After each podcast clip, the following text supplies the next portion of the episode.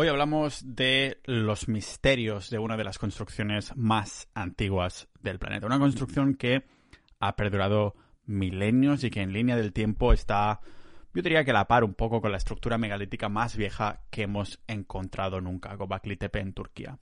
¿De qué construcción antigua estoy hablando, gente? Pues de la gran pirámide de Giza. Porque claro, y diréis, Pau, pero ¿cómo puede ser de la misma época que Gobekli Tepe si Gobekli Tepe tiene 11.000 años y la pirámide de Giza solo 5.000, ¿no? Algunos geólogos se están apuntando ahí a la fiesta de afirmar que la historia universal se equivoca. Que podría ser muy bien que la pirámide de Giza ya estuviera ahí incluso antes de los egipcios y que esta civilización simplemente pues se la encontrara allí e intentaran replicarla la arquitectura, rollo, oh, eso es de los dioses, tal, ¿no?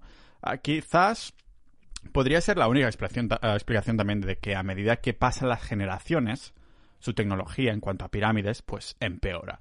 Y esto no sería ni mucho menos la punta del iceberg, o más bien la punta de la pirámide, ¿no? Pero cuidado. ¿Sabéis cuando te, te una historia? Ah, la vamos repitiendo y al final tiene poco que ver con la historia original, con lo que nos han contado inicialmente. Y esto siempre sucede con estos monumentos históricos con explicaciones oficiales que mm, tambalean, ¿no? Al contrario que sus estructuras milenarias. Ojalá que cada uno de los cuentos fueran ciertos, porque ya sabéis que el misterio de las civilizaciones antiguas y perdidas me pueden, pero ¿cómo no nos van a tachar de conspiranoicos si no comprobamos los datos? A día de hoy hay cosas que sí podemos comprobar con datos y que por suerte o por desgracia, según cómo se mire, hace que las curiosidades, los secretos, los misterios de, Giza sean aún mayores. Por ejemplo, la Gran Pirámide no solo es la más grande, pero también la más antigua y durante miles de años fue la construcción humana más alta de todo el planeta. Además, se ha estimado que pesa unos casi 6 millones de toneladas y tiene aproximadamente 2,3 millones de pedruscos que están dispuestos de una forma totalmente precisa, ¿no? Como dicen en inglés ahí, laser, precision. Y algunas de estas piedras pesan más de 80 toneladas y un papiro nos confirmaba que fueron transportadas de más de 800 kilómetros de distancia para ponerla en la pirámide, que dices, ¿cómo coño podrían hacerlo, no? Y eso no se queda aquí, porque sus coordenadas y ubicación no son casualidad. Demuestras, demuestran conocimientos de, eh, de una precisión astral que según la egiptología clásica sería imposible que los egipcios de hace 5.000 años en teoría supieran, ¿no? Ah, entraremos en ello hoy. Aunque los arqueólogos mediáticos se queden en su narrativa de confort y quieran hacer cero caso a los geólogos y nuevos estudios actuales que van saliendo, una cosa está clara y es que la, la gran pirámide de Giza, Giza, ¿eh? Es Giza Ah, porque he visto mucha gente lo escribe con sin la U. Es Giza, es ¿vale? La gran premia de Giza es mucho más antigua de lo que creíamos. Y lo mismo con el Esfinge, ya lo he mencionado alguna vez, ¿vale? Pero hoy no nos quedamos aquí. Hoy entramos de lleno en esas catacumbas, en alguna de, las, de los secretos más importantes de la gran pirámide de Giza, aquí en el podcast multidisciplinar de Pau Ninja.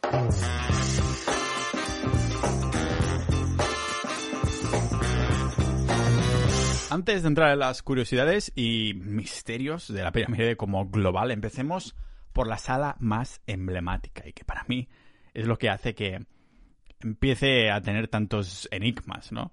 Aunque la pirámide en sí albergue muchos secretos, lo que nunca albergó fue una tumba. La egiptología clásica siempre ha dicho que la pirámide de Giza fue la tumba de Keops, pero nunca se ha aportado evidencia que lo confirmaran.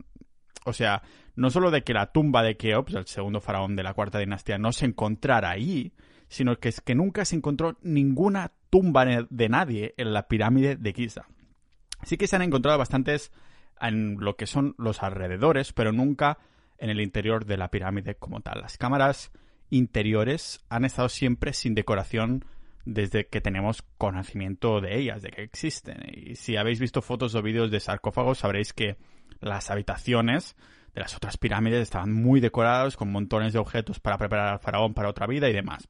Por eso, lo que se encontró en la cámara del rey, la sala principal, es algo raro.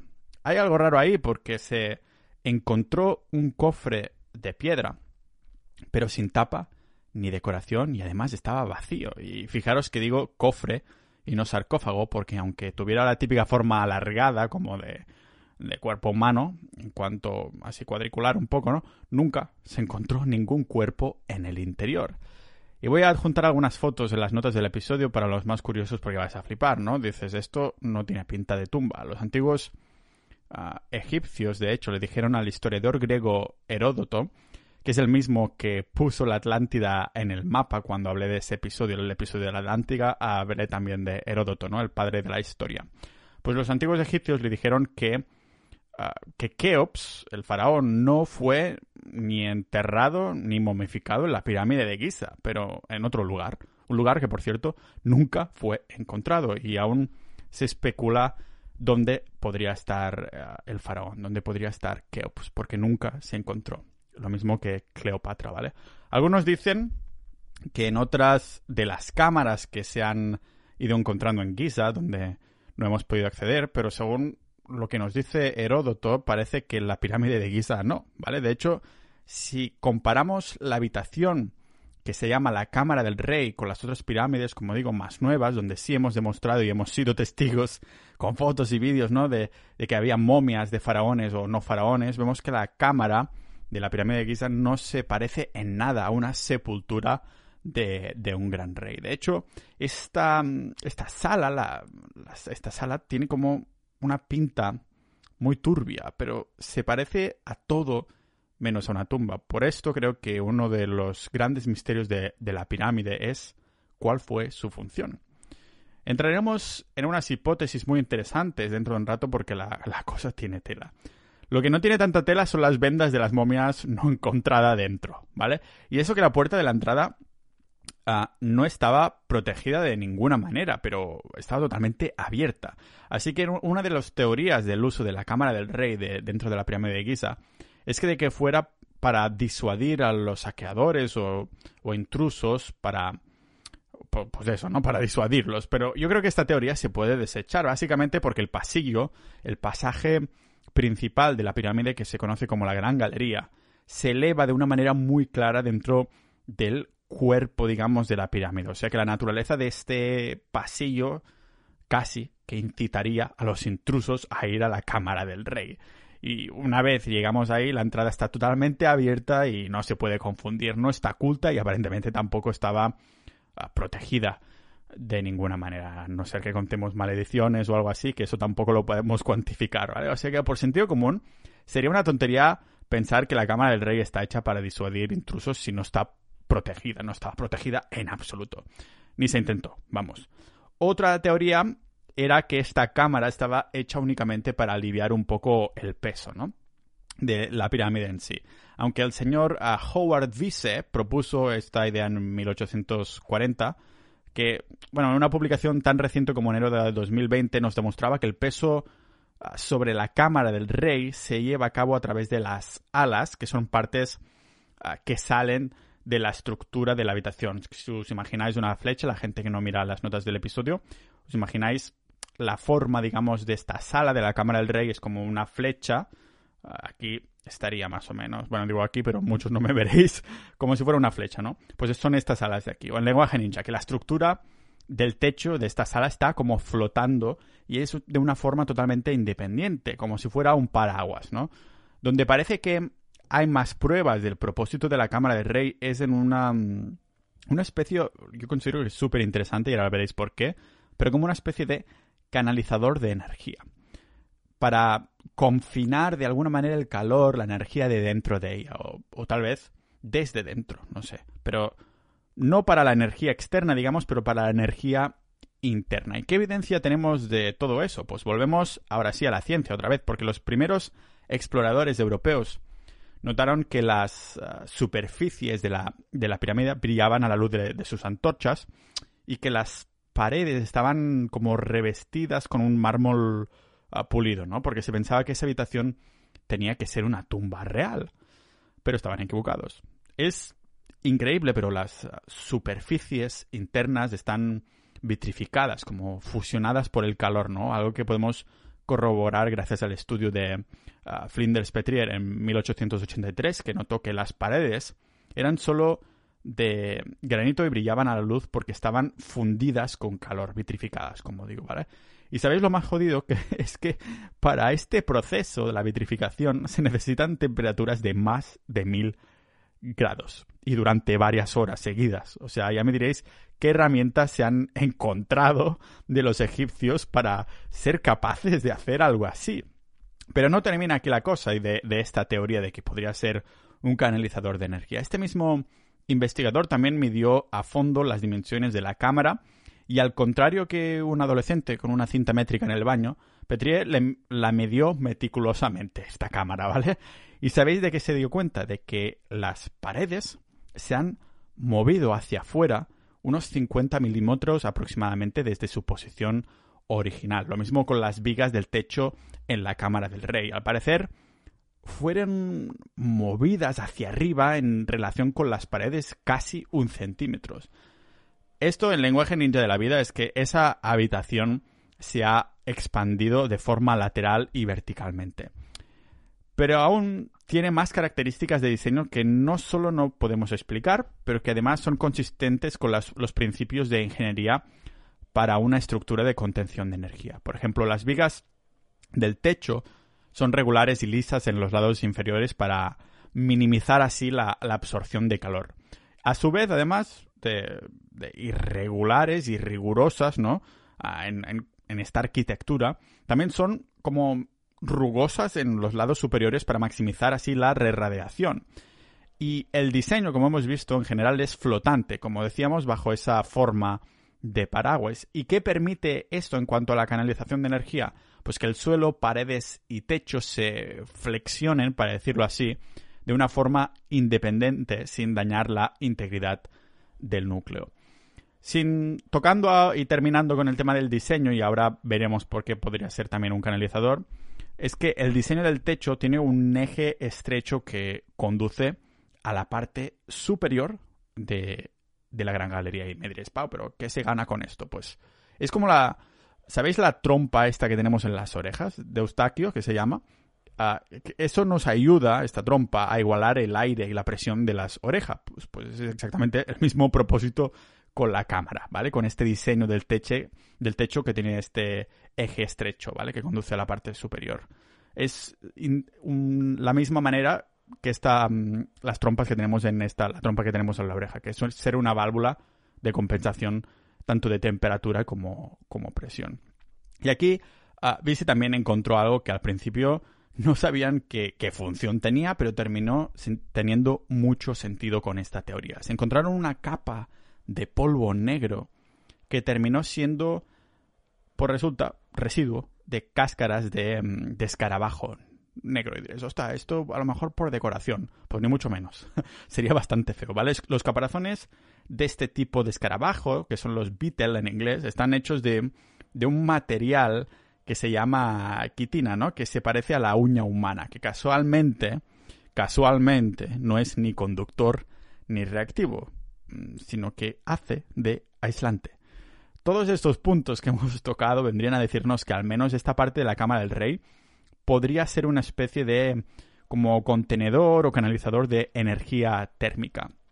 No es casualidad, no es casualidad, ninjas de la vida, que el hombre más listo y visionario que jamás ha existido también utilizará ah, los datos que salen en la pirámide que dentro de un rato veremos.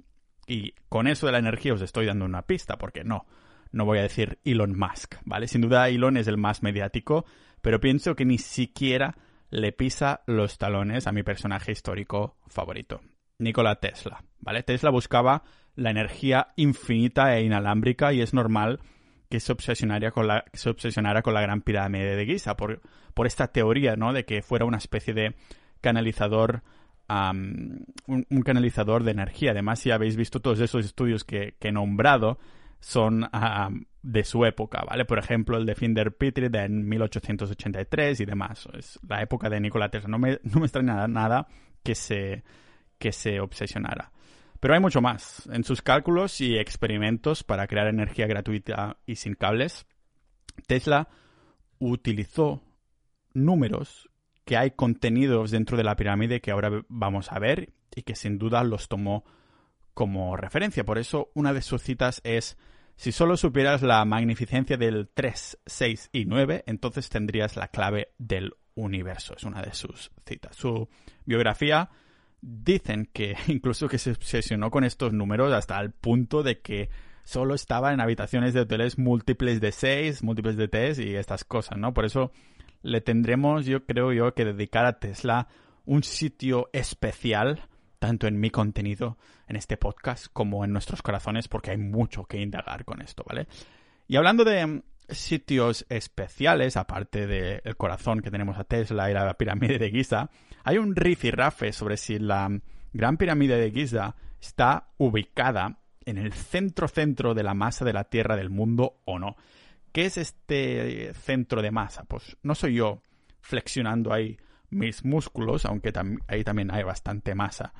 si, juntamos todas las superficies terrestres, como si tratáramos cada continente o isla como región, ¿no? Si lo juntáramos y nos ah, no nos importara ya el agua que hay en el mapa.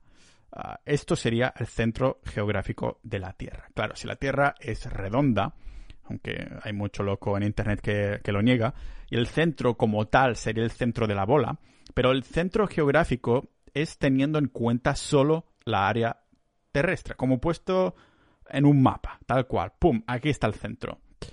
Pues bien, la idea de que la pirámide estaba en el centro fue sacada de alrededor del año 1860 cuando un geógrafo dijo que sí lo estaba. Claro, un cálculo del siglo XIX es difícil de, de hacer con precisión cuando englobas todo el mundo. Cálculos más recientes sitúan en el centro de los continentes a una buena distancia al norte, en Turquía, que sería más o menos a 100, 200 kilómetros al sureste de Ankara, ¿vale? La capital. Lo que sí es verdad, o sea que con tecnología reciente, la Gran Pirámide de Giza, para desmentir un poco esto, no estaría en el centro de la masa, pero como digo, lo que sí es verdad es que si usáramos el mapa que creó Gerardus Mercator, en 1569, entonces la pirámide sí estaría en el centro de la masa de la Tierra. Y también decir que hay muchos continentes que se mueven algunos centímetros de posición cada año debido al movimiento de la Tierra. De la Tierra. Y eso, a algunos ya os sonará, es lo que se conoce como deriva continental. Imaginad la suma de estos movimientos en un periodo de varios miles de años. Por ejemplo, Islandia mismo, el país de Islandia, la isla, se mueve dos centímetros cada año, y sumando, ¿sabes? Así que, por ahora, esto de que la pirámide está en el centro no voy a tacharlo de locura absoluta o de coincidencia, pero tampoco de dato verídico. ¿Por qué? Pues porque actualmente la pirámide no lo está, no está en el centro geográfico de la Tierra, pero esto no significa que en su momento tampoco lo estuvo. Ah, por esto, a esta teoría la tacharemos de... Pasemos a ver si, podemos comprobar de una forma más exhaustiva, por ejemplo, otras teorías que a mí me parecen muy interesantes y que sí que tenemos datos verídicos, ¿vale?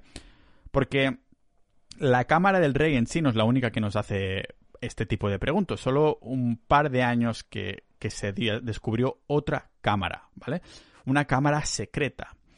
Porque si os dais cuenta de que estamos delante de nuestra nariz, hemos vivido con esta pirámide la hemos conocido desde hace al menos 5.000 años, a lo mejor más, y nadie se dio cuenta de que había otra habitación secreta en todo este tiempo, ¿vale? Quizá hasta más.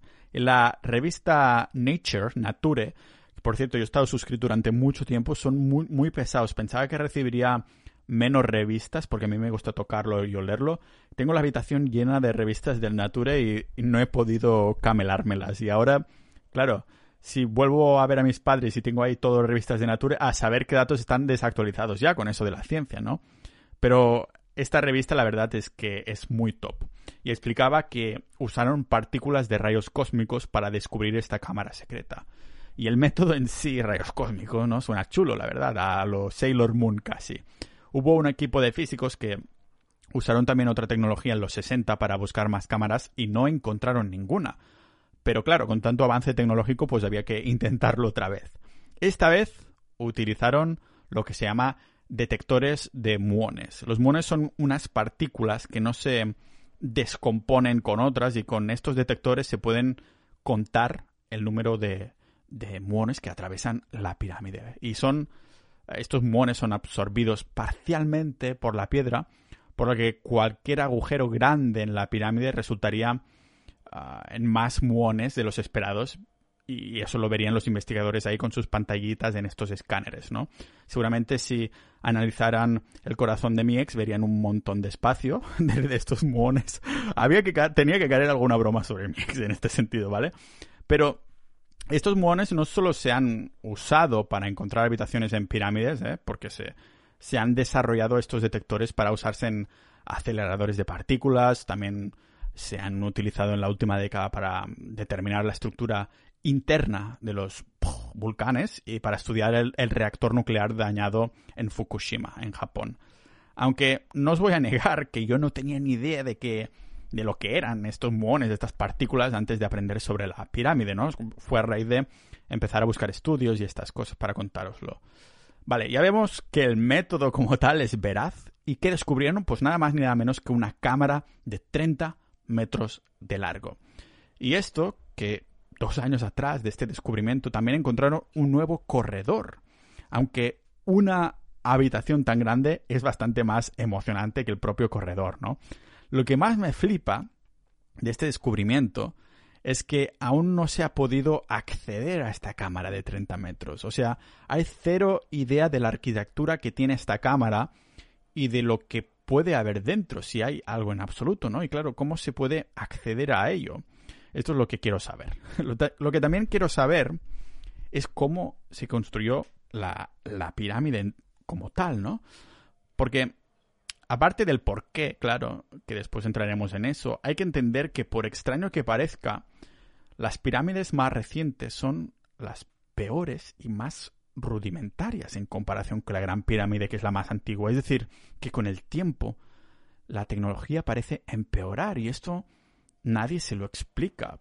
Por esto soy firme defensor de la hipótesis del meteorito, que ya hablé ahí si queréis escucharla en pau.ninja barra meteorito, y de las supuestas civilizaciones supervivientes de esta catástrofe. Por esto, cómo se construyó la Gran Pirámide podría ser muy diferente de cómo se construyeron las nuevas, las otras pirámides, pequeñas y peores, que al fin y al cabo no dejarían de ser otra cosa que un intento de copiar a la pirámide original, la pirámide que ya estaba ahí.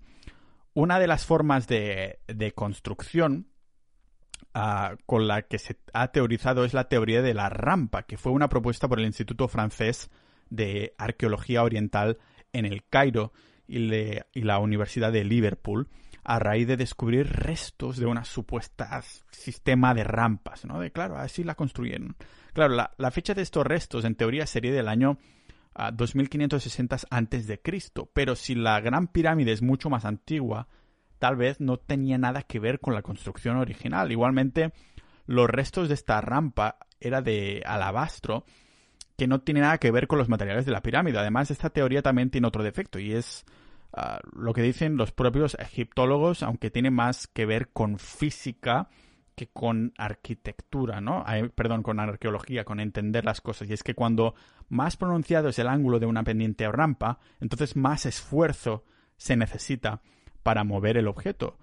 Por eso hicieron sus cálculos y vieron que hacer una rampa, una rampa para construir la gran pirámide requeriría tanto material como la propia pirámide y que quien sea que la hiciera, si se hizo así, pues hubiera tenido que construir el equivalente a dos pirámides iguales en el marco de 20 años, que es lo que el mainstream dice, que se tardó a construir la Gran Pirámide de Giza. Lo que os puedo asegurar yo es que por el momento uh, toda teoría falla más que una escopeta de feria. lo que no falla son las medidas que usaron para construir la pirámide. En vez de utilizar las pulgadas o los metros, lo que utilizaron fue como un cubo para medir esas piedras. O sea que la unidad es el cubo, ¿vale?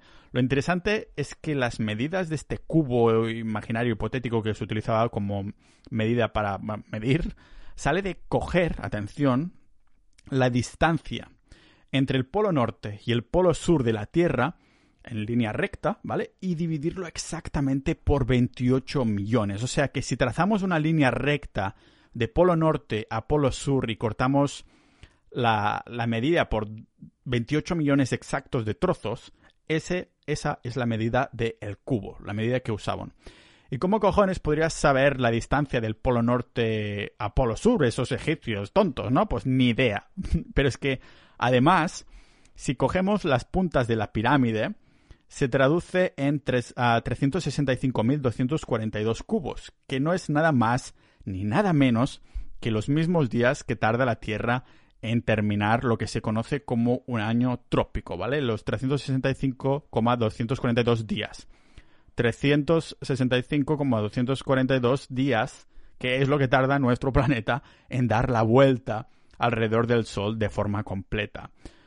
Prepararos bien el cerebro porque no acabamos más que, que empezar, ¿no? Lo que, lo que muchos tacharán al principio de coincidencias, pero no es el único lado por donde nos sorprende. Cuando digo lado, me refiero a ello literalmente, a lados literales. Muchas personas no lo saben, pero la Gran Pirámide tiene una pequeña concavidad en cada uno de los lados. Cuando pensamos en ella, nos viene a la mente una forma de pirámide de cuatro caras, pero esto no es así. A simple vista no se puede ver, ah, pero si nos ponemos en vista aérea, podemos ver que la gran pirámide de Giza de hecho tiene ocho caras, ¿vale? Es muy sutil, pero necesitas estar en el aire para verlo. Y hay fotos muy chulas en las que se ve, ¿vale? Y esto no solo complica el diseño enormemente, pero produce una como una geometría bizarra que cuando la analizamos produce números, números que según la arqueología dominante no deberían estar ahí. Números matemáticos que tienen mucho sentido, pero ninguno por los niveles de conocimiento que en teoría tenían esos que los construyeron, ¿vale? Con esto empezamos a ver que poca cosa de la Gran Pirámide ha sido dejada al azar. Hay números que fascinan, por ejemplo, la pirámide tiene, también contiene dos números irracionales, el número pi, con el que estamos familiarizados, y el número áureo, ¿vale? Que también se representa con una letra griega, que es como una especie mm, como una especie de P, pero que sale como un cetro por ahí, bueno, como una letra griega y que no conocemos tanto, no es tan ah, mainstream como el, el número pi, ¿no? Hay la leyenda de que el arquitecto que diseñó la Gran Pirámide incorporó intencionadamente la, media áurea, ¿no? Que es este número áureo, que en las proporciones del pedrusco, ¿no? Aunque se tiene que mm, se tiene dicho de alguna manera que este mito tiene sus bases en un malentendido de los escritos de Heródoto, ¿no? ¿Os acordáis de Heródoto, eh, el padre de la historia que ya, como os he repetido antes, pues hablé en el episodio sobre la Atlántida porque lo incorporó en el mapa que hizo. Incorporó la Atlántida en su mapa, ¿vale? El caso es que Heródoto aprendió de los ah, sacerdotes egipcios que la Gran Pirámide fue construida de modo que el cuadrado cuyo lado es la altura de la Gran Pirámide tenga un área igual a, la, a cada una de las caras de la pirámide. Y con base a esta afirmación que he citado, pues no es difícil derivar la famosa relación entre la Gran Pirámide y, este número, ¿no? El número áureo. Una derivación que hace uso del teorema de Pitágoras, un teorema que fijaros que no saldría hasta hace mm, miles de años más tarde de la construcción de la pirámide, pero se ve que lo de eh, Heródoto terminó escribiendo algo que cambiaría un poco si nos basamos en la traducción del griego. Dice que su base es cuadrada cada lado del 800 pies de largo y su altura es la misma. Bueno, a ver, para decirlo en lenguaje ninja, la conclusión final que se sacan algunos académicos es que el número pi está menos presente, pero sí lo está ah, de alguna manera, pero está menos presente, pero involucrado mucho más el número áureo, que también se llama número de Dios o número de oro. Tocaremos más cosas sobre las matemáticas codificadas de la pirámide, pero iremos entrando poco a poco. Si cogemos las medidas de la pirámide en un mapa, sus coordenadas nos salen a 29.9792458 grados, ¿vale? Que es exactamente el mismo número que la velocidad de la luz en metros por segundo, 299,792,458 metros por segundo. ¿Cuáles son las posibilidades? Es casualidad también, y cuando digo exactamente, que es exactamente el mismo número de la velocidad de la luz, no me refiero a un 100%, eso sí, pero a 99,999% exacto. Vamos a abrir un momento, antes de pasar a otra curiosidad, estos datos en canal, ¿vale?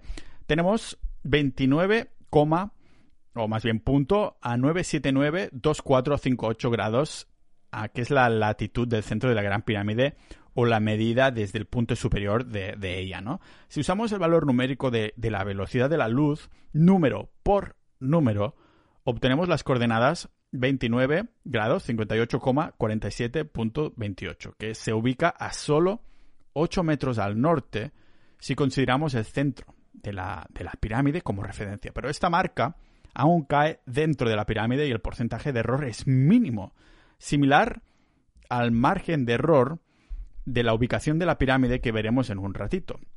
Si los antiguos egipcios realmente querían dejar constancia de un conocimiento de la velocidad de la luz, hicieron una aproximación increíble, incluso, incluso considerando solo estos 8 metros de error que se traducen en un error de 708 ah, metros por segundo en esta velocidad de la luz. Por eso he dicho la palabra exactamente, porque el margen de error, si lo calculamos, es de 0,000236,1% para que nos salgan las coordenadas exactas, que sea el mismo número de la velocidad de la luz. Y de hecho, esta equivocación minúscula es aún más pequeña si tenemos en cuenta la deriva continental que os explicaba antes, ¿no? Que es el movimiento ese de las placas de la Tierra durante varios años. En vez de 8 metros, entonces nos sale un metro de error solo. Vamos, que casi la perfección en la ubicación de la pirámide que se iguala a la velocidad de la luz en metros. Pero no solo tenemos codificada la velocidad de la luz, este número, las proporciones de la pirámide parecen decir mucho más. ¿Por qué algo aún toma más fuerza en estos números, en la teoría esa del canalizador de energía, que podría ser un contenedor de alguna manera, ¿no? Pues porque la forma geométrica de pirámide es mucho más eficiente para exhibir energía fractal, que son esos objetos que los tamaños se hacen mayor cuando la escala disminuye. Pirámides, hojas, corales, romanescos son algunos ejemplos, ¿vale? Con esto empezamos a entender esa fascinación que comentábamos sobre la Gran Pirámide, porque además no fue tanto la forma, sino también su ubicación. ¿Por qué la localización de la Gran Pirámide de Giza más antigua del mundo es relevante? Pues porque tiene que ver con la órbita elíptica de la Tierra. Si volvemos a la ubicación, parece que esta no fue dejada a la casualidad. Tampoco, vamos. La Gran Pirámide fue construida en consonancia con las otras dos pirámides más pequeñas que tiene al lado y la Gran Esfinge de Giza. Hay la hipótesis de que en conjunto con las otras dos pirámides, las tres representan la constelación de Orión en las arenas de, Egipto. Y sabemos que los egipcios creían que los dioses descendían del cinturón de Orión y que Sirio, la estrella más brillante del, cielo, y los dioses, pues de alguna forma tomaron forma de, de, humanos. Es por esto que Orión se asoció con el dios Osiris y Sirio se asoció con la diosa Isis, ¿vale? Ambos crearon la civilización humana. Pero no se trata solo de la ubicación, porque incluso se tiene en cuenta la intensidad del brillo de las estrellas dentro de, Orión. Por eso las dos pirámides más grandes se alinean perfectamente en comparación con la pirámide desplazada más pequeña de Menquire. Ah, sería mucha casualidad que, que apuntara a una constelación así porque sí, ya está. Pero es que encima la gran pirámide de Giza apunta a lo que se llama el norte verdadero, el norte geográfico. El norte verdadero no es el que sale en las brújulas, ese es el norte magnético, ¿vale? El norte verdadero es el que señala la dirección exacta en línea recta donde se ubica el polo norte. Y este concepto fue descubierto en el siglo XI por el chino Shen Kuo, así que de nuevo demostración de conocimientos que no nos podemos explicar. ¿Cómo podría saber de dónde estaba el polo norte exactamente, no? el, egipcio teórico que construyera eso pues bien, quien sea que lo construyera alineó al monumento casi a la perfección a lo largo de los puntos cardinales norte, sureste y oeste.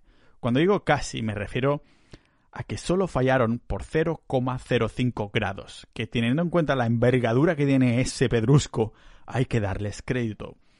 Por donde no falla es en estar exactamente en los 30 grados de latitud, al norte del plano ecuatorial terrestre, lo que se conoce como paralelo 30N, ¿vale? Es exactamente un tercio de camino entre el Ecuador y el Polo Norte. Además, si medimos tanto la base como la altura y lo ponemos en una escala de 1 a 43.200, las dimensiones de la pirámide nos dan exactamente las dimensiones del planeta, ¿vale? Si multiplicamos la base de la pirámide por 43.200 nos sale la circunferencia ecuatorial de la Tierra. Y si multiplicamos la altura de la pirámide por el mismo número, 43.200, nos sale el radio polar de la Tierra. Así que en todo este tiempo, hace solo un par de miles de años y algo más, en las teorías oficiales, cuando nuestros ancestros no tenían ni idea que vivían en una esfera, que se pensaban que la Tierra era plana y que se podían ahí caer por el abismo, la pirámide de Giza ya estaba ahí, con las coordenadas, las dimensiones exactas de la Tierra codificado, ¿vale? Justo en el centro de la Tierra, indicando con matemáticas precisas las dimensiones de nuestra esfera. Y aquí algunos pueden decir, claro, si dices una escala con el número al que te dé la gana, pues a lo mejor pueden salir las hipótesis que quieras, ¿no? Ya sería mucha casualidad que dividirlo por exactamente el mismo número, dividir tanto la base como la altura por el mismo número, ya sería mucha casualidad que nos salga el radio polar y la circunferencia ecuatorial y todo eso, pero es que resulta que no es el número que me da la gana.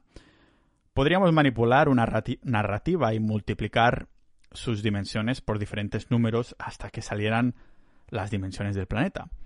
Pero 43.200 es algo muy específico. Algo que se lo debo a una de las personas que admiro más, Graham Hancock, que se ha dedicado toda su vida a analizar este tipo de cosas, ¿no? Algo que demuestra que quien sea que construyó la pirámide tenía unos conocimientos que destroza la narrativa de la historia actual. Este número, este número como hemos dicho y hemos dividido a escala, el 43.200, sale de un movimiento que hace nuestro planeta Tierra de forma natural. Y voy a beber agua para explicaroslo porque es un poquito largo, pero vais a flipar, ¿vale?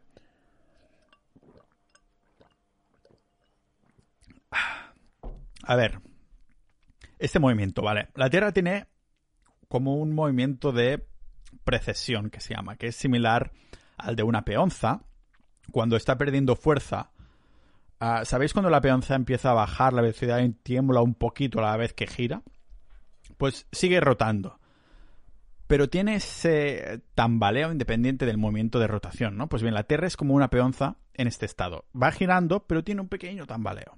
Este tambaleo, esta precisión, tarda 25.920 años a dar una vuelta entera, ¿vale? Si cogemos la, la situación actual del Polo Norte, teniendo como referencia el espacio, y consideramos esta vuelta entera que da la Tierra y, la extendemos con una línea imaginaria hacia arriba, ¿vale? Vemos que en nuestro tiempo apunta a una estrella que se llama Polaris, nuestra estrella polar, ¿vale? Pero claro, acabamos de ver que, que la Tierra va tambaleándose en su movimiento como una peonza. Aparte de esto, con el tiempo, el Sol, los planetas del sistema solar se van moviendo por el espacio, ¿vale? no es que estén estáticos en un sitio. Este eje de nuestro planeta no siempre apuntó a Polaris, a la estrella polar, ¿vale? Ha apuntado y apuntará a otras estrellas y a veces a la nada. Todo esto es debido a la precisión que da ah, de esta vuelta que da la Tierra, ¿no? Que es todo muy exacto y tarda estos 25.920 años. Sabemos que las civilizaciones antiguas estaban obsesionados con los ah, equinoccios. ¿Qué son los equinoccios? Pues son esos momentos del año en el que las horas de luz y de noche son exactamente las mismas. Es cuando el Sol está formando un eje imaginario totalmente perpendicular con el ecuador y con esto lo que pasa es que la duración tanto del día como la noche son exactamente las mismas. Que por cierto, en este año, el equinoccio de este año, es mañana, 20 de marzo, en el momento de publicar esto, ¿vale?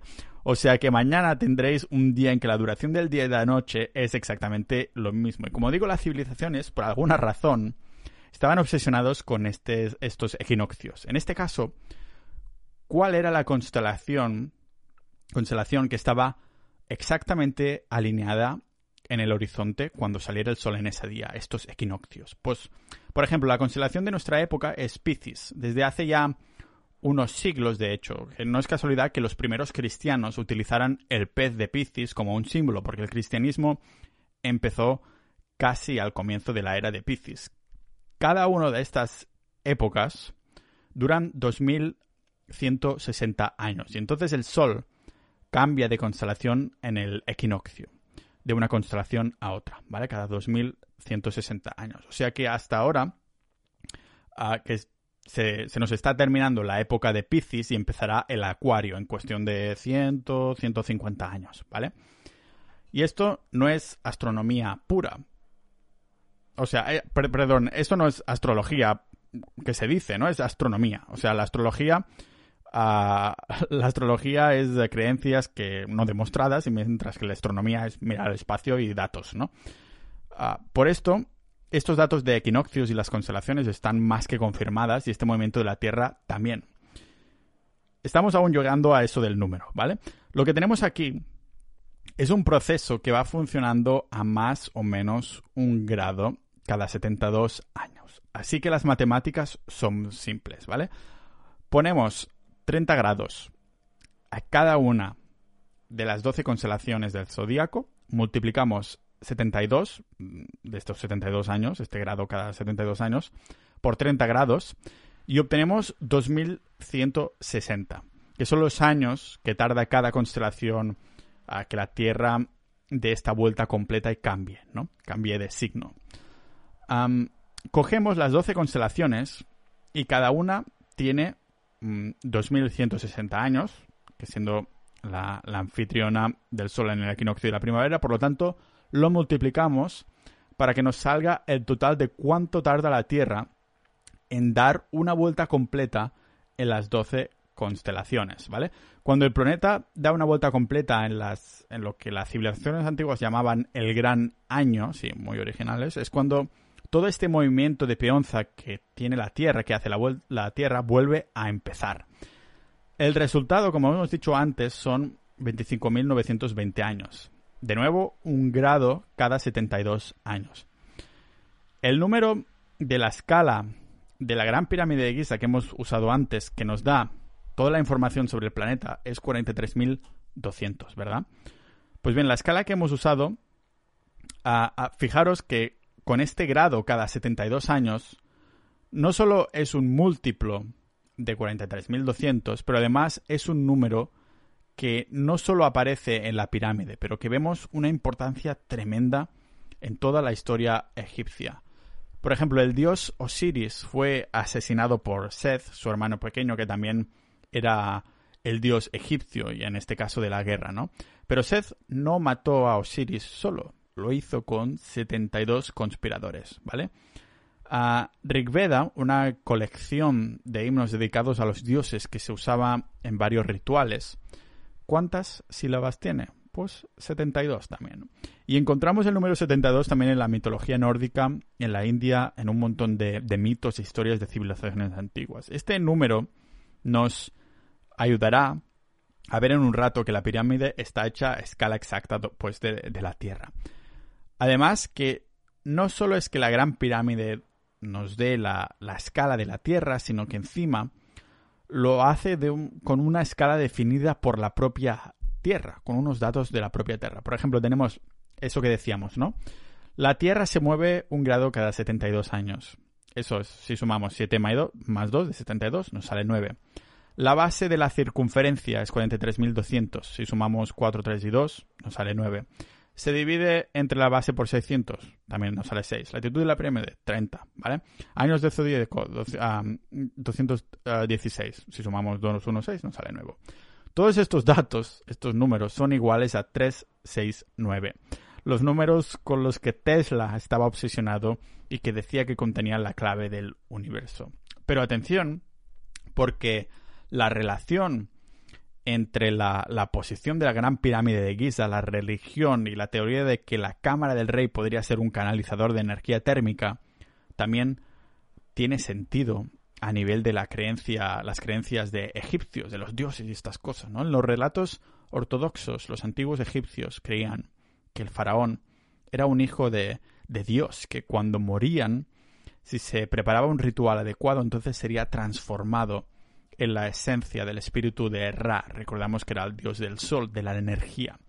Se uniría al padre Ra bajo este sol eterno en los cielos. Actualmente, los egiptólogos más modernos están de acuerdo que los primeros egipcios realmente creían en este proceso, pero no a nivel creencia metafórica y ya está, no, pero en una transformación física de verdad, como si la pirámide fuera un instrumento para la transformación del faraón de la luz del sol, según Edwards en 1947. una especie de, de motor cósmico, que, que, la pirámide se usara como este motor cósmico que permitiera la transformación de la luz Ah, ah, de Aghed, ¿vale? Según Lenhead en 1998. Esta palabra, Aghed, fue un, un jeroglífico egipcio en, el que se representa el sol que sale entre dos puntos, dos colinas.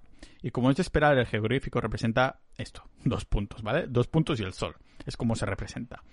Lo que es aún más interesante, como si no tuviéramos suficiente con todas esas coincidencias de sus coordenadas y localización, es que el sol de verano se va mm, se ve se ve mm, poniéndose entre las dos pirámides, ¿vale? Desde el área frente a la esfinge se puede ser testigo de cómo se, se forma esta réplica del jeroglífico Akhet. Es lo que se llama hierofanía, ¿vale? Una manifestación de la divinidad que ocurre todos los años. O sea, si te pones a donde la esfinge y el sol de verano, pues se pone y crea la representación esta de dos puntos y el sol en el medio, ¿no?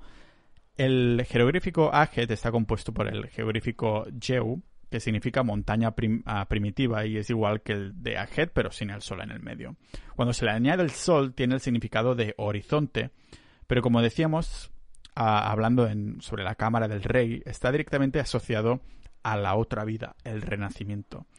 En el valle del, del Nilo, todo el mundo sabía el significado de las dos pirámides gigantes era que el alma del rey estaba hecha para vivir en la eternidad junto con el sol. O sea que tiene que haber una relación en donde está ubicada la gran pirámide y este renacimiento y esta energía, ¿no? También es casualidad que este geográfico uh, esté donde sea una representación también de estas pirámides con el sol en el medio y la energía y que significa energía y renacimiento y todo eso, ¿no? un traguito de agua y unas cuantas cositas más. La cámara del rey que decíamos se registró en los textos originales como una, una caverna, la, olla de, Horus, el rey que, que resurge, por una gran magia en la manifestación literal y también externa de la energía, que se describe de forma explícita en el libro de los muertos un libro al que me gustaría indagar algún día hacer un capítulo al respecto, ¿vale? Pero en el libro se traduce algo como envía luz, oh montaña, deja que surja el resplandor con una llama se ha elevado del horizonte que envía ráfagas de fuego de la boca. La traducción precisa sigue siendo tan misteriosa como la propia pirámide, ¿vale? Lo que sí vemos es que el proceso de transformación y manifestación de la energía de la luz fue originalmente como, como real y física según los egipcios más antiguos, ¿no? Tal vez los descendientes de los supervivientes, quién sabe. Pero, ¿qué pasó? Ah, que luego se malinterpretó esto como alquimia, luego magia, luego misticismo y finalmente se transformó en religión. Así que así es como lo interpretamos hoy en día, ¿no? ¿Qué, es esta construcción megalítica milenaria? Ni idea, debe ser un templo porque eran unos borregos hace miles de años y solo, solo hacían cosas religiosas, ¿vale? ¿O qué es esto que, dicen del faraón? Y yo qué sé, serán cosas de sus cuentos o religiones, ¿vale? Como eran unos borregos. No sé, ¿qué puedo decir de todo esto? Si fuera uno o dos datos aleatorios en cuanto a números que nos da la pirámide, hasta podríamos debatir que es pura coincidencia, pero nos damos cuenta de que es como si tuviera toda la información métrica de nuestro planeta eh, teniendo el espacio, el universo como, como referencia, así de simple y complejo a la vez, ¿no? Cada vez que, leo estas cosas y veo los nuevos geólogos poniendo fechas más antiguas a la pirámide a Giza, siendo de más de 10.000 años, cada vez estoy más convencido de la teoría del meteorito que llevaría a la desaparición de, civilizaciones avanzadas. Personalmente, para mí, la teoría que, que me suena más plausible ahora mismo es algo relacionado con la energía. Y algo dentro de mí está convencido de que Tesla estuvo muy cerca de hacer lo que sea que los constructores de la pirámide hicieron. A lo mejor de descodificarlo, a lo mejor de replicarlo en, en, una menor escala con la torre Tesla, no lo sé. Y tal vez nunca lo sabremos. De vez en cuando le doy una ojeada a las teorías conspiranoicas a ver si dicen alguna locura. Así que me apetece cerrar este episodio de hoy, que me he divertido mucho haciendo, pero también llevo muchos días haciendo. Y un paréntesis, agradecer a todas las personas, no solo los que me habéis escuchado hasta aquí, pero también a la gente de la comunidad de Sociedad.ninja, la sociedad del podcast. Si queréis dar soporte al podcast para que continúe haciendo capítulos como estos, simplemente Sociedad Ninja y apuntaros. está solo a 5 euros al mes y somos una comunidad súper bonita. Como decía, voy a cerrar este, este episodio con uno de los comentarios graciosos que he visto en un vídeo random de YouTube que decía, ¿y si la gran pirámide de Giza es un código QR para que los aliens sepan las medidas de la Tierra con una escaneada rápida?